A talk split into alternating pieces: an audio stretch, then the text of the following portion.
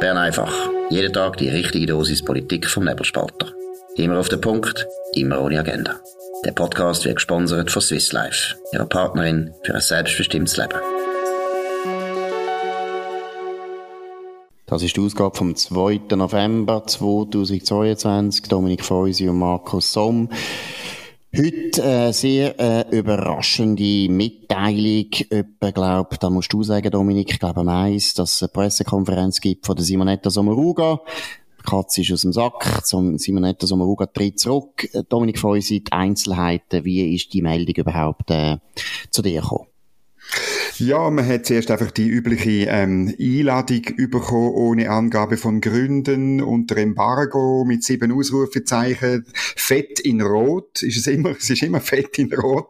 Und dann weisst eigentlich, ja, jetzt ähm, ist es der, der Rücktritt von der Bundesrätin, die dazu einlädt, auch ein, zwei Telefone hat das schnell, hat das schnell gezeigt.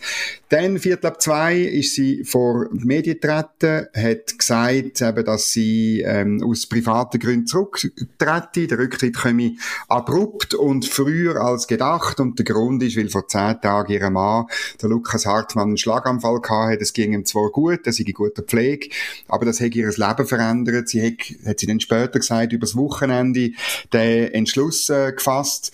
Und ähm, hat das äh, sozusagen eingefädelt und jetzt gemacht. Sie hat dann äh, eine Bilanz gezogen, wie das üblich ist und der erste Satz ist interessant. Äh, ich habe mich von Anfang an für Versorgungssicherheit und Produktion von Erneuerbaren im Inland eingesetzt. Sie hat ein paar Sachen gesagt aus ihrer Zeit im EJPD, wir können vielleicht noch darauf eingehen. Zur Energiekrise hat sie noch mehr äh, gesagt. Sie hat die Frauenquote bei grossen Firmen erwähnt und sie hat noch ein, äh, ein Bekenntnis letztlich zu Föderalismus und direkter Demokratie Demokratie abgeben und gleichzeitig sagt, wir müssen jetzt mit der EU einen Weg suchen.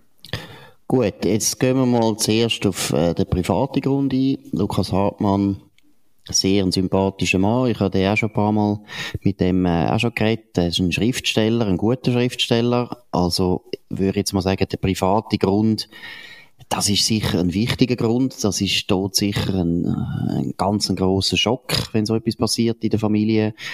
Und äh, Lukas Hartmann, äh, eben, offensichtlich geht's ihm jetzt wieder gut, aber ich kann mir auch vorstellen, der braucht Pflege, der braucht Zeit, der braucht Betreuung. Also von dem her, das ist sicher mal ein legitimer, und also legitim sowieso, aber er ist ein wichtiger Grund. Wie schätzt du das ein? Das glaube ich auch, das ist sehr glaubwürdig, dass das ähm, sie auch zum, zum, sie hat gesagt, das hat sie ihre, zum Nachdenken angeregt, äh, sie hat gemerkt, was wirklich wichtig ist in ihrem Leben. Und gleichzeitig, es ist natürlich wie immer in der Politik. Es gibt das, was man sagt und das, was man nicht sagt und beides stimmt eben ein bisschen. Natürlich ist sie, ist ihre Rücktritt auffällig gewesen. Ähm, sie hat es ja auch angetönt, sie hat gesagt, früher als gedacht, der Hubi Moser von der Weltwoche hat dann nachgefragt, ja, wenn sie dann an das denkt haben. Und natürlich hat sie auf das keine Antwort gegeben. Aber es ist klar, dass sie auch schon an Rücktritt denkt hat. Ähm, es ist jetzt einfach früher noch gekommen. Und äh, dass sie nicht mehr Strick verreist, gerade im Energiebereich, das ist irgendwo durch auf der Hand gelegen. Und ich würde nicht so weit gehen und sagen, dass jetzt irgendwie Gelegenheit günstig war, weg der gesundheitlichen Problem von ihrem Mann. Das glaube ich nicht. Aber wenn dann so etwas passiert, ist das vielleicht der Auslöser für einen Entscheid, der in der Luft gehangen ist. Absolut. Und äh, was ich noch gefunden habe bei dieser PK, sie ist ja gestreamt worden. Ich habe da von Zürich aus das auch können anschauen Simonetta Sommaruga ist ja jemand, der eigentlich meiner Meinung nach nicht fähig ist, ein Pokerface zu machen. Das, mm. ich, ich kann das auch nicht. Also, no offense. ich kann das auch nicht. Also, man merkt eigentlich bei ihr, ihr immer, was sie fühlt, was sie denkt. Das merkt man zum Beispiel, eine Frage kommt, die harmlos lieb ist, wie die meisten Journalisten heute im Medienzentrum fragen, dann ist sie immer ganz fröhlich und herzig und nett. Und wenn eine kritische Frage kommt, die ihr nicht so passt, dann merkt man, ihre Züge sich verfinstern. Und wenn dann eine Frage ist, die zu tun hat mit dem Zustand von ihrem Mann oder mit dem, eben mit dem Hirnschlag, so viel ich weiss, ist es eben ein Hirnschlag gewesen, äh, da hat man wirklich gemerkt, das hat sie wirklich getroffen, das hat sie beschäftigt, das ist etwas gewesen, wo er Veto hat. Ich meine, ist auch klar. Also niemand würde etwas anderes erwarten. Das ist klar. Aber was ich mit dem würde sagen ist, es ist ganz eigenartig gewesen, wie die Bundesrätin auftreten ist. Eben, sie ist eigentlich immer hin und her geschwankt zwischen Erleichterung und, und äh, ein bisschen hässig und dann gleichzeitig wieder sehr betroffen und bedrückt. Aber ich würde mit dem sagen, Ja, ich habe das Gefühl, letztlich ist sie doch erleichtert auch, dass sie das Amt jetzt kann zur Verfügung stellen kann. Mit einem guten Grund. Weil letztlich, muss man ehrlich sein, sie war politisch in Sackgas gewesen. Und sie hat gewusst, irgendwo, jetzt kommt die Legislatur geht zu Ende. Sie hätte nächstes Jahr eigentlich entweder müssen sagen, ich trete zurück. Das genau. war für die Partei ungünstig gewesen. Es ist aber auch ungünstig gewesen für ihre ganze Politik. Ich meine, was hätte sie jetzt noch wollen, in diesen dreiviertel Jahren noch wirklich zustande bringen? Sie ist in einer absoluten Sackgasse, was die Energiepolitik betrifft. Sie kommt nicht mehr für sie. Sie hat Glaubwürdigkeit verloren. Sie hat Abstimmungen verloren nach und nach. Also von dem her glaube ich schon auch, sie ist erleichtert. Das glaube ich auch. Und jetzt müssen wir ein bisschen auf Kommunikation eingehen. Ich höre immer gern auf die ersten Sätze wo jemand sagt, nach der offiziellen Begründung. Und wie ich vorher erwähnt, dass sie jetzt erst von diesen privaten Gründen geredet. Und dann hat sie, und das wird ziemlich sicher ihre Hauptbotschaft gewesen sein, rausgetüftelt von ihrer Kommunikationsabteilung. Sie hat eben gesagt, sie hätte sich von Anfang an für Versorgungssicherheit und Produktion von Erneuerbaren im Inland eingesetzt. Und das ist wirklich leider halt einfach falsch. Das stimmt nicht, oder? Sie hat erst unter dem Eindruck von dem Problem hat sie was gemacht? Ähm, sie hat es dann selber auch aufzählt. Eine Wasserkraftreserve, ein Rettungsschirm, hat sie gesagt. Was das mit der Versorgungssicherheit zu tun hat, ähm, leuchtet mir nicht ein. Und ähm, man hätte eben die, die, die, die Notkraftwerke, die acht Turbinen, äh, sind übrigens Turbinen auf der Basis von B-52 Bomber, wo man in Bier aufstellt. Und die sind ja wirklich der Beweis, dass man das in Bier muss machen, dass die Energiestrategie äh, und also die Umsetzung unter ihr, unter ihr als Energieministerin komplett gescheitert ist, wie es der David Biener von der NZZ gesagt hat, eben dann, wo sich ihre Mine verfinstert hat. Und das ist wirklich interessant. Sie will jetzt letztlich abtreten und noch das Gesicht wahren, dass sie wirklich alles gemacht habe für die Versorgungssicherheit und Produktion von Strom im Inland. Leider, das verhebt einfach nicht. Absolut. Und das, ist das Gleiche ist, äh, was du erwähnt hast beim David Biener. Das ist wirklich eklatant gewesen, wie sich der Zug von ihr verfinstert hat. Das Gleiche ist passiert, als Maria Rael Gano vom Nebelspalter gefragt hat, wieso haben wir den Kopfendeckel nicht früher ein Gaskraftwerk wenigstens plant und in Angriff genommen, wie sie die Energiestrategie von der Doris Leuthard in der Botschaft vom Bundesrat noch gestanden ist. Samaruga hat nichts gemacht, gar nichts, genau. genau wie du sagst. Sie hat erst unter dem Eindruck von der absoluten Krise in Europa, erst nachdem die Ukraine angegriffen worden ist für Russland, auf Deutsch gesagt, es hätte Putin gebraucht, damit Samaruga sich bewegt hat, dass sie mal etwas gemacht hat. Sie hat sehr lang einfach dem Wunschdenken angehangen, ja, es geht dann schon irgendwie und ein paar Windrädchen und ein bisschen Solar lange schon und wir haben kein Problem. Sie hat sehr lang nicht nur gewartet, sondern wir wissen beide aus dem Bundesrat, sie hat es richtig verzögert, sie hat sich ständig quergestellt, sie hat sich geweigert, etwas zu machen, um Produktionskapazitäten zu erhöhen.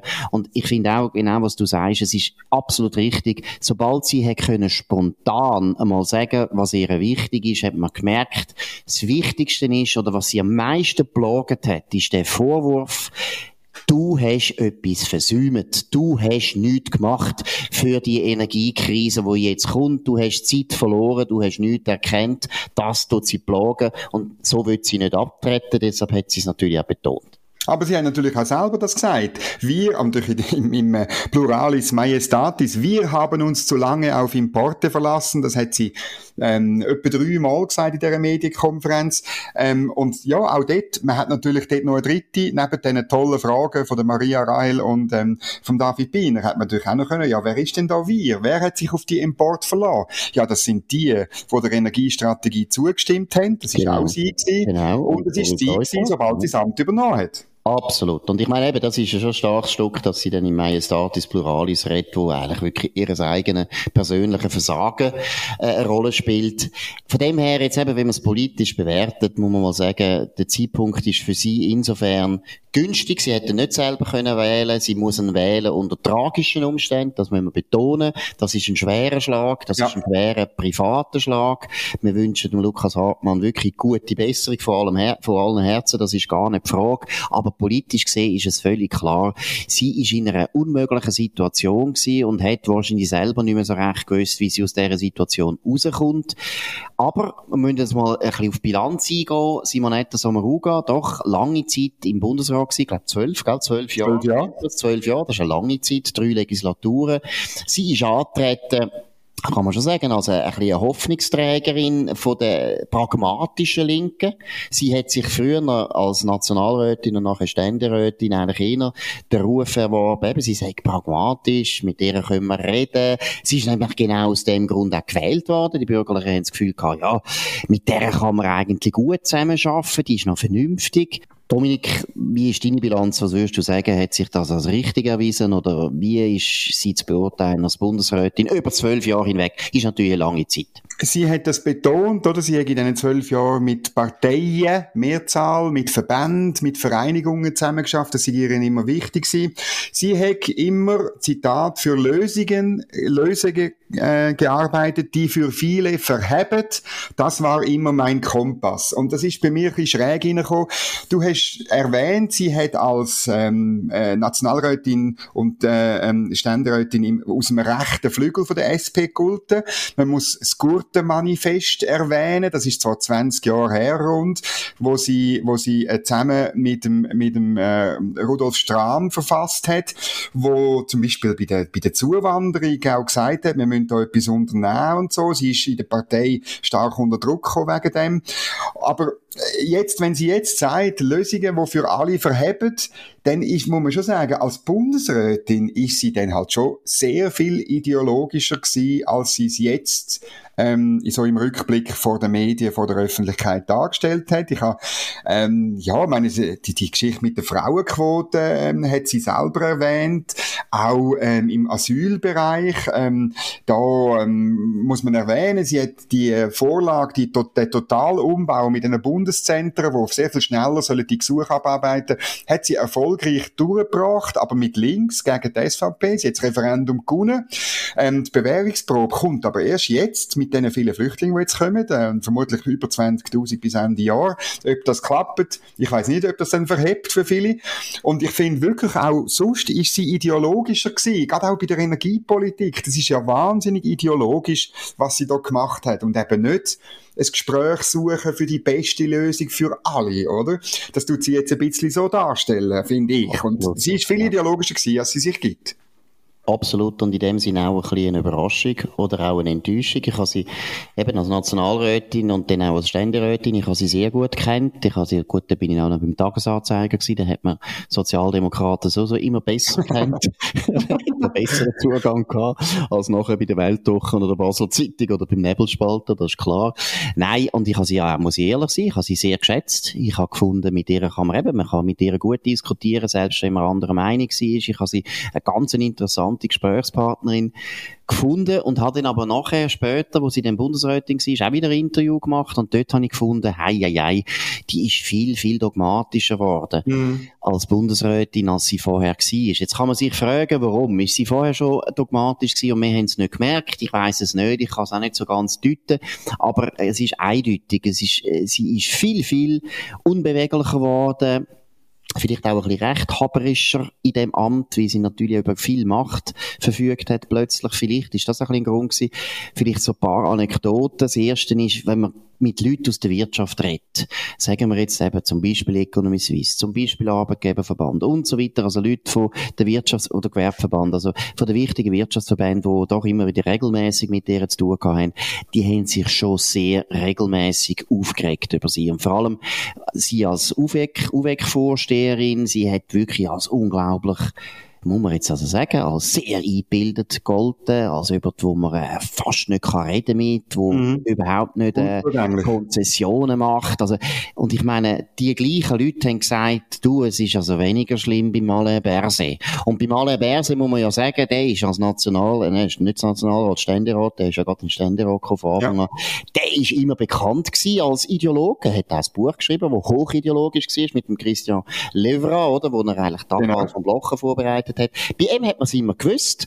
Und gleichzeitig muss ich sagen, aus der Wirtschaft habe ich immer gehört, ja, also mit dem Bärse kann man dann gleich wieder noch besser reden, als mit, so hat man es dann einmal gesagt, der Madame. Also, Madame, das ist Sommaruga gewesen, ist schon nicht sehr beliebt in diesen Kreisen, weil sie eben schon sehr unbeweglich war. Ich habe sie mal, aber nur als Nationalrätin, das ist etwa 20 Jahre her, habe ich sie von Notwil mit dem äh, Auto vom damaligen Nationalrat Guido Zech auf den Bahnhof gefahren. Und ich habe das Gefühl, ich sei ja noch in der Lage, ein bisschen äh, Smalltalk zu machen, aber ich habe das Gefühl, neben mir sitzt ein Kühlschrank. Das ist also wirklich meine, meine Versuche, äh, eine Konversation äh, zu machen, sind, ist, ist nicht möglich gewesen. Und ich finde wirklich, äh, das ist mir geblieben, die, die, die, die Viertelstunde oder zehn Minuten, ich weiß nicht mehr genau. Und später ist es ähnlich gewesen. Sie ist auch ähm, in den Medienkonferenzen, sie ist ähm, ähnlich wie heute, oder? Also jede, ähm, hat sie übrigens gemeinsam mit der Doris Leuthard, jede kritische Frage ist ein persönlicher Angriff und eine persönliche Beleidigung für sie gewesen. Und das ist, sie hat in völliger Verkennung, oder? Man tut das immer einem Uli Maurer vorwerfen, dass er ein schwieriges Verhältnis zu den Medien hat. Und ich bin, aber bei der, bei der, bei der Sommaruga bin ich eigentlich viel, viel noch überzeugter. Sie hat es einfach nicht so gerade vatergrad gesagt. Aber ähm, sie hat natürlich einem können abkanzeln, wie sie es heute auch gemacht hat, beim David Biener oder bei der Maria Rahel Gano, ähm, wie es eigentlich einer Bundesrätin, die souverän ist, nicht ansteht. Genau, wobei abkanzeln ist vielleicht, äh, finde ich jetzt ein bisschen übertrieben. Sie hat eben nicht abkanzelt, sondern sie hat so mit einem eisigen Blick, ja, ja, gut. hat sie einem abgestraft, so wie früher.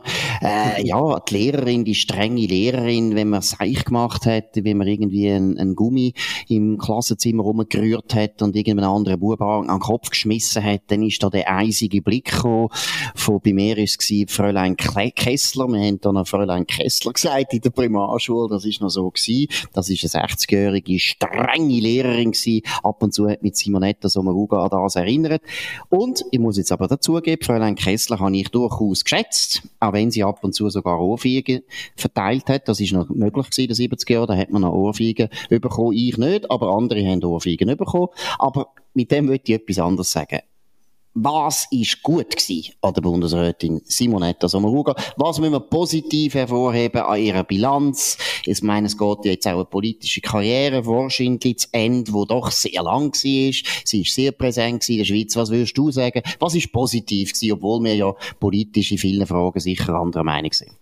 Ich würde zwei Sachen sagen. Also sie ist definitiv nicht Teil von der JUSO-Fraktion oder von der SP. Und auch als Bundesrätin, obwohl sie sehr ideologisch war, viel ideologischer, wir haben es gesagt, als sie sich jetzt äh, im Nachhinein gibt, ist sie tatsächlich, ähm, äh, ist sie irgendwo durch eine vernünftige ähm, Bundesrätin gewesen. Sie hat auch immer gewusst, sie kommt so aus dieser Strömung raus, wo ja eine Minderheit ist mittlerweile in der SP. Sie hat immer gewusst, dass das Land Wohlstand nur kann verteilen, wenn es auch Wohlstand verdient. Ich glaube wirklich, das kann man ihr ihr, ihr zugestehen. Und dann ähm, hat sie, das ist heute auch zum Ausdruck gekommen, ähm, sie hat sie, sie sich sehr bewusst, was in dem Land sehr gut läuft. Sie hat heute das Loblied gesungen auf den Föderalismus. Äh, sie hat gesagt, und ich zitiere, so wie dieses Land funktioniert, das ist eine unglaubliche Stärke. Unser politisches System, der Zusammenhalt mit der direkten Demokratie, wo von Anfang, wo sie von Anfang an die Volksabstimmung mitdenken müssen. Das macht mich glücklich.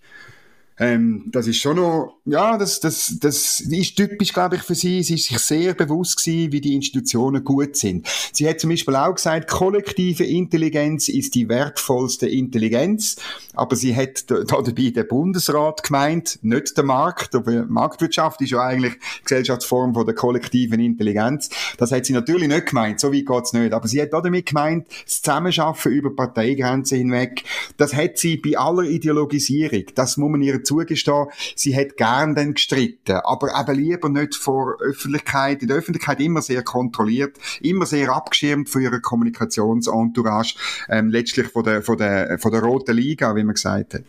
Gut, das finde ich interessant. Ist natürlich ein bisschen gemein, weil du hast jetzt da den Vortritt gehabt, du hast müssen zuerst das Positive rausstreichen, weil ich, ich finde jetzt, vor allem der erste Punkt würde ich also was massiv bestreiten. Ich glaube, dass Simonetta Sommaruga eigentlich von Wirtschaft nichts verstanden hat. Und irgendwo, das ist eine Welt geblieben, wo ihr fremd ist und sie hat das nicht richtig, äh, eben, sie hat es nicht verstanden. Sie ist meiner Meinung nach dort nicht, weisst, eine Gewerkschafterin gewesen. Ich finde, das ist ja bei den Gewerkschaftslinken immer wieder ein Vorteil, dass sie doch noch wissen, es gibt eine Wirtschaft, es gibt eine Privatwirtschaft und die ist wichtig und die muss funktionieren. Da muss ich jetzt ehrlich sagen, da hat sie schon nur den Konsumentenblick gehabt. Und dort, finde ich, hat sie Verdienst gehabt. Ich meine, sie hat den Konsumentenschutz seinerzeit, wo sie dort, äh, ich glaube, Direktorin hat das geheißen, nein, Geschäftsführerin hat das geheißen. Sie hat, hat Konsumentenschutz stark profiliert und ich finde, Konsumentenschutz gibt es ja durchaus Themen, die richtig sind.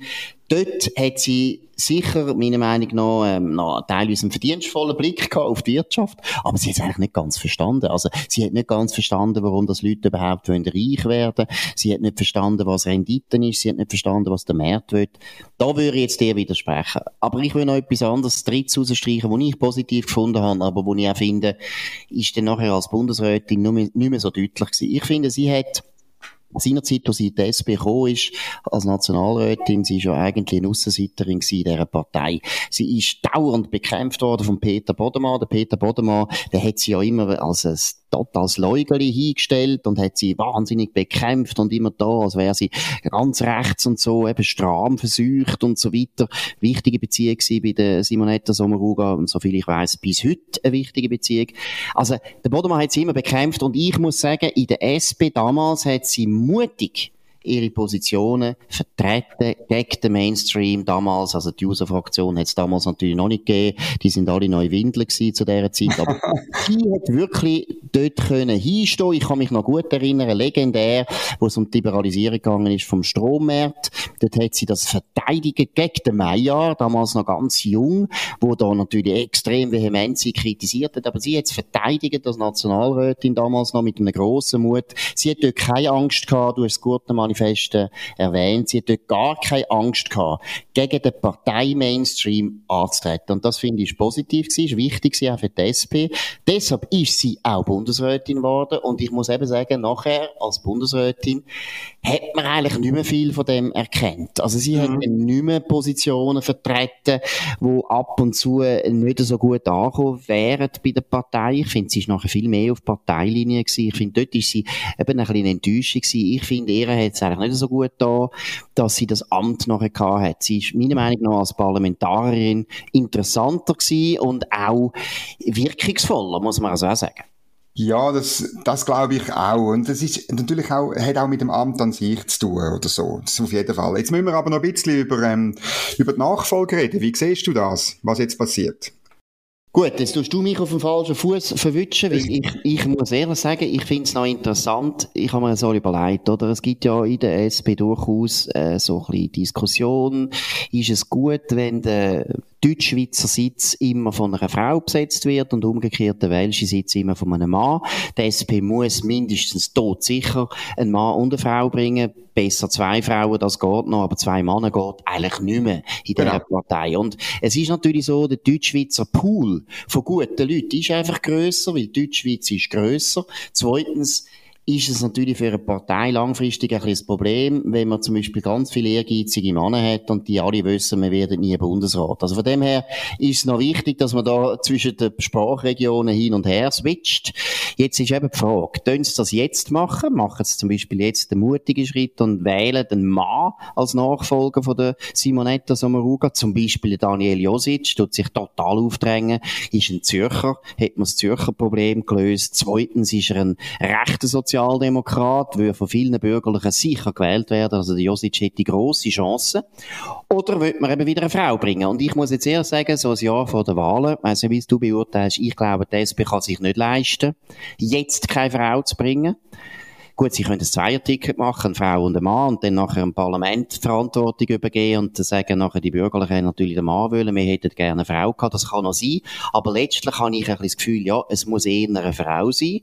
Jetzt kann man überlegen, wer. Dann ist zum Beispiel Flavia Wasserfallen wäre eine gute Kandidatin, aber die ist wieder Bernerin Das ist äh, nicht so günstig, weil der Albert Rösti, so viel ich weiß nach wie vor, ist der Kronfavorit, auch für die anderen Leute äh, im Parlament, nicht nur für die SVP, eben auch für die anderen Parteien. Also kommt sie nicht in Frage, dann kann man vielleicht Eva Herzog bringen.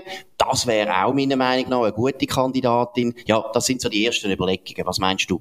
Ich bin äh, ziemlich einverstanden mit dem. Also die, ähm, äh, die Favoritenrolle ist ziemlich sicher eine Frau und äh, jemand nicht aus dem Kanton Bern, eben wegen Albert Rösti. Und dann, äh, dann bist du so weit, dass es, da gibt's nicht mehr wahnsinnig viel Namen, oder? Also dann gibt's die Eva Herzog, aber sie ist Jahrgang 1960, also sie ist über 60. Ähm, vielleicht ist es spät. Sie wäre aber sicher, hat sicher äh, Bundesratspotenzial. In der Fraktion wird sie Mühe haben, oder? Weil sie natürlich ähm, äh, eine vernünftige Finanzpolitik gemacht hat in Basel, äh, wo nicht nur Steuern aufgetan hat, sondern auch geschaut hat, dass von den zwei grossen Pharmakonzernen Steuern wirklich gezahlt werden.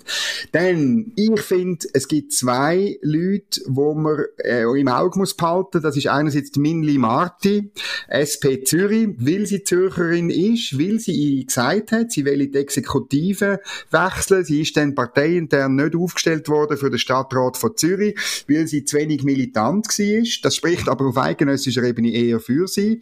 Und sie ist wirklich links, also das ist, sie ist nicht im rechten Flügel. Und die zweite Person, ebenfalls SP Zürich, ist ähm, äh, Priska Seiler-Graf, ebenfalls seit 2015 im Nationalrat, wie Minli Marti. Sie ist Gemeinderätin in Kloten gewesen, sie ist Co-Präsidentin von der SP Zürich. Ich glaube, die SP Zürich muss jemanden aufstellen, weil sie sehr gerne natürlich da da Sitz wollen. Die SP Zürich ist das, was die SVP Zürich ist in der SVP, nämlich eine, eine wichtige grosse Partei. Dann, ähm, es gibt noch so ein bisschen im Hintergrund Barbara Gysi, wobei sie auch bald 60 ist, also ähm, in zwei Jahren. Und äh, ja, das sind die anderen nicht, die sind jünger oder so. Also das ist ein bisschen die Ausgangslage. Franziska Roth äh, ist erst seit 2019 im Nationalrat. Das kommt wahrscheinlich zu früh für sie. Wenn man dann sagt, okay, äh, das sind Favoritinnen, aber wenn wir sagen, das dürfen doch noch ein Mann sein, vielleicht als äh, zweite Person auf dem Ticket oder eine Bernerin, dann ist es klar, Flavia Wasserfallen, obwohl sie erst 2018 nachgerutscht ist, ähm, ist, ist sicher äh, eine Kandidatin. Sie ist als äh, Generalsekretärin von der SP mit allen bekannt und hat das, äh, glaube ich, auch gut gemacht. Dann gäbe es noch einen Matthias Ebischer, SP Bern, Nationalrat seit 2011. Es gäbe noch Nadine Masshardt, ebenfalls sehr erfahren, hat aber aus familiären Gründen, äh, weil sie, weil sie gerade Familie gegründet hat, zum Beispiel Kandidatur als Ständerätin abgelehnt. Flavia Wasserfallen kandidiert ja als Ständerätin. Und dann natürlich der Daniel Josic. Dann gäb's noch, äh, auch noch so der Shootingstar, der neue ist der Jon Pult, Graubünden SP, ist aber erst seit 2019 im Rat. Gilt, für ihn kommt das ein bisschen früh. Er muss wahrscheinlich acht oder zwölf Jahre warten und dann kann es werden. Und dann gäbe es noch die Juso-Fraktion, aber ich glaube einfach nicht, dass es die schafft. Also das ist ein Cedric Wermuth, Matthäa Meyer, Samira Marti, Sarah Wies oder die Juso-Oberchefin Jacqueline Badran ist so etwas wie der Roger Köppel von der, von der SP. Sie wird, glaube ich, das auch nicht schaffen. Hm. Gut, eben, erstens glaube ich der harte Kern, oder? Das ist eben so die User-Fraktion, das sind aber auch die führenden Leute in der Partei jetzt, oder? Muss man mhm. sagen. Die Leute, die du alle am Schluss erwähnt hast, das sind die führenden Leute. Jetzt würde ich sagen, die führenden Leute wollen eigentlich, dass jemand von ihnen kommt. Also, letztlich habe ich gleich das Gefühl, dass jemand von denen wird sich interessieren, aber, äh, Matthias Meyer kommt nicht in Frage, junge Kind. Mhm. Cedric Wermuth hat auch junge Kind. Zweitens sind beide Präsidenten, das ist nicht so günstig. Mhm. Samira Marti viel zu jung. Also alle die User-Leute sind eigentlich meiner Meinung nach viel zu jung. Also so weit sind wir noch nicht, dass äh, 13-jährige Bundesrat werden. Das ist jetzt ein bisschen übertrieben, aber da glaube ich jetzt nicht. Aber Jetzt, der Machtkampf innerhalb von der SP wird sich meiner Meinung nach schon zuspitzen jetzt, weil viele von den Kandidaten, die du gesagt hast, sind eher auf der gemäßigten Seite. Josic, Seiler Graf, die, die kommen, Franziska Roth, die kommen eigentlich für die Linken nicht in Frage.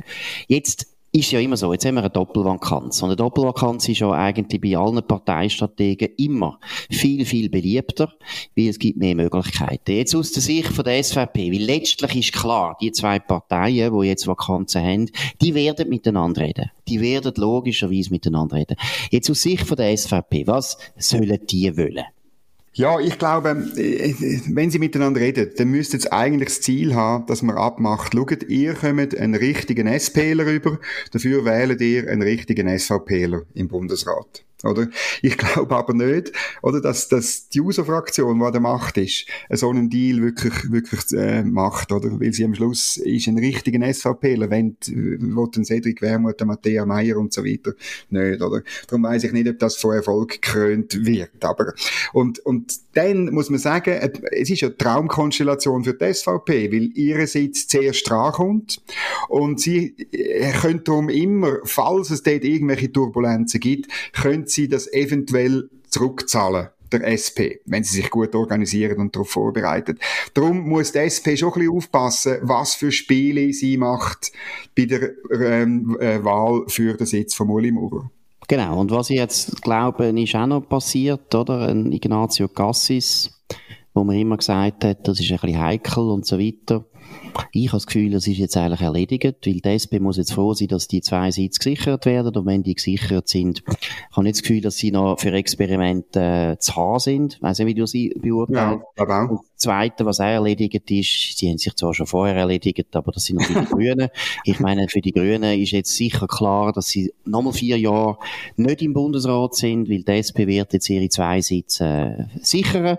An Berset äh, muss man noch schauen, wie das weitergeht mit der ganzen Impfgeschichte. Zweitens, für Affären ist er ja immer noch gut gewesen. Also, beim Alain Berset weiss man nie so recht, aber der ist noch jung, der ist ja eigentlich im Saft, der kann auch noch lang bleiben. Also, die Grünen können ihre Bundesratspläne sicher, todsicher, total begraben. Die Grünen-Liberalen eigentlich auch. Ausser die Mitte würde in den nächsten Wahlen so extrem abschmieren, dass es klar ist, dass mhm. wahrscheinlich die Grünen-Liberalen ihren Sitz würden erben. Hm, das ist, das ist sicher so. Dann vielleicht noch kurz zur Departementsverteilung. Was mit dem Rücktritt von der Simonetta Sommaruga wahrscheinlicher wird, sind Rochaden, glaube ich, oder? Also jetzt Absolut, ist, ja ist für mich schon klar, also ähm, Viola Amherd wird das VBS verlassen. Wo auch immer hin, ich tendiere eher, dass sie auf der EJPD-Sitz geht, einen traditionellen ähm, Sitz von der Mitte auch, wo dann überall letztlich, ähm, wenn man das gut macht im EJPD, also dass es dort eine Rochade gibt und, und vielleicht, dass, der, dass äh, jemand von der Wirtschaft übergeht ins UWEC oder so. Oder dass der Alain Berset dort, dort übergeht. Das ist Absolut. also Rochade ja. Gut, über das reden wir natürlich noch tausendmal, weil das wird noch viel, das wird das wichtigste Thema sein, weil ich finde, da müssen dann eben die vier Bürgerlichen schauen, sie könnten ja abstimmen, oder? Also die SVP, die zwei SVPler und die zwei FDPler, sie können abstimmen, wie die Departemente verteilt werden. Und da ist ganz wichtig, das UWEC muss unbedingt die bürgerliche Hand. Das ist mal, also meiner Sicht ganz wichtig. Die Energiepolitik muss endlich mal auf eine vernünftige Basis gestellt werden und das UWEC, wo nur so wimmelt von roten und rot-grünen und grün-grünen und dunkelroten Beamten, da muss mal wirklich etwas passieren in der Person Personalpolitik. Das UWEC ist ein Schlüsseldepartement. Das ist unsere ganze Staatswirtschaft hockt dort drin. Also genau. Post, äh, SRG, äh, Es ist ein Staat, die wird beaufsichtigt. Wir können uns entschuldigen. Nein, aber du weißt, was ich meine. Das muss wirklich die bürgerliche Hand. Ob sie es dann schaffen, sehen wir noch. Gut, das ist jetzt Bern einfach gewesen. Wir werden sicher dranbleiben am Ball. Das wird die Bundesratswahlen werden uns noch eine Zeit lang beschäftigen. Bis zum 7. Dezember logischerweise, bis die Wahl ist ist. Heute also kurz zusammengefasst, Rücktritt Simonetta Sommaruga von der SP, eigentlich eine Überraschung. Wir haben zwar ständig darüber geredet, in der genau. Hoffnung, dass etwas passiert. Ich habe immer gesagt, die SP, du auch, oder? Die SP müsste eigentlich über zurückziehen, ob Persi oder Sommaruga ist ihr selber überlassen. Jetzt hat die SP ne, selber das nicht entschieden, sondern Simonetta Sommaruga hat das entschieden, aus privaten Gründen, was sehr anerkennenswert ist. Das wollen wir gar nicht in Frage stellen oder irgendwie umdütteln. Das ist der heutige Tag gewesen, ein wichtiger Tag in der Schweizer Geschichte in dem Sinn, weil es gibt doch jetzt eine rechte Erneuerung vom Bundesrat, zwei Vakanzen, das ist doch immer etwas Wichtiges. Da kann man, ja, da kann man wirklich eine Regierung ein bisschen neu prägen. Das ist eigentlich eine gute Nachricht fürs Land in dem Sinn. Gut. Jetzt, Dominik, wir haben schon gestern die Aktion äh, angekündigt, wo wir machen, weil unseren Abonn Abonnements, weil wir die 400 erste Ausgabe jetzt heute gemacht haben. Dominik, wie geht das genau? Ja, also man kann immer noch ähm, ein Jahresabo mit 50% Rabatt lösen, weil wir eben 400 Sendungen gemacht haben gestern, aber das gilt auch noch heute. Man muss einfach ähm, auf Abo lösen klicken, dort das Jahresabo lösen, sich registrieren und dann beim Checkout, also wo es dann richtig Zahlung geht, dort kann man dann den Rabattcode eingeben und der ist 400, 4 oder 400 muss man eingeben, die drei Zahlen äh, hintereinander und dann kann man 50% Rabatt haben und gehört zur Nebelspalterfamilie. Gut, das war es von heute. Bern einfach am 2. November 2022 mit dem Dominik Feusi und Markus Somm auf nebelspalter.ch. Tönt uns abonnieren auf nebelspalter.ch. Wir sind der am schnellsten wachsende bürgerliche Podcast von dem Land. Wir haben jetzt schon über 150.000 Abonnenten. Einfach, dass ihr das wisst, wenn ihr zulässt, ihr sind die beste Gesellschaft.